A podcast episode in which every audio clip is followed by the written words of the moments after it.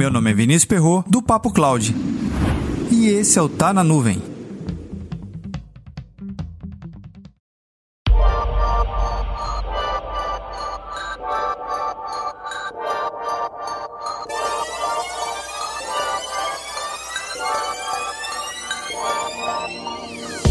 Junte as tecnologias: localização por satélite, câmera de altíssima resolução, laser, autonomia de voo e ainda mais inteligência artificial. E o que, que você tem? Um drone que conta árvores. Contar árvores pode parecer uma atividade muito simples, mas não é e requer um conhecimento muito específico e muita hora especializada.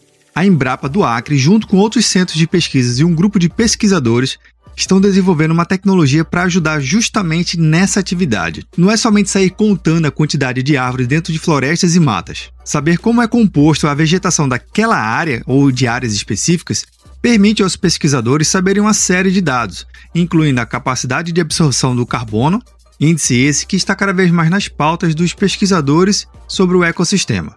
Existe um problema de negócio que no artigo que está no roteiro desse episódio que você pode conferir, ele diz mais ou menos assim: para se fazer um cálculo de inventário quantas toras tem dentro de um pátio florestal, era necessário 4 operários por 45 dias. Com o uso dessa tecnologia, é necessário 8 minutos de voo e 4 horas de processamento de dados. Consegue perceber a eficiência de um sistema como esse? E outros benefícios vão além.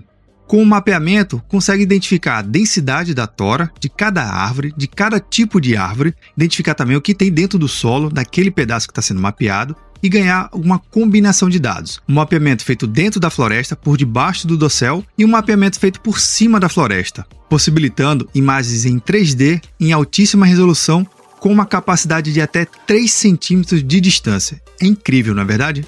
A combinação de tecnologias aparentemente isoladas, inteligência artificial, fotografia, raios lasers e autonomia de voo, combinadas, tem trazido resultados incríveis para a sociedade. E veja, em nenhum momento a gente vem falando que a tecnologia vem sustentando a própria tecnologia. O resultado dessa combinação beneficia de forma direta a áreas que não são de tecnologia propriamente dito.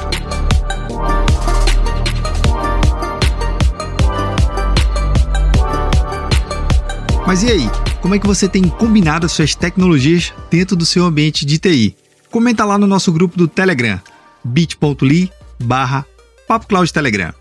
Uma outra coisa bem interessante que a gente tira de inspiração desse artigo é a combinação do mundo acadêmico, científico e, obviamente, do mercado de produção da tecnologia.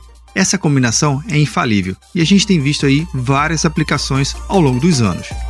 Para mais conteúdos como esse, acesse papo.cloud.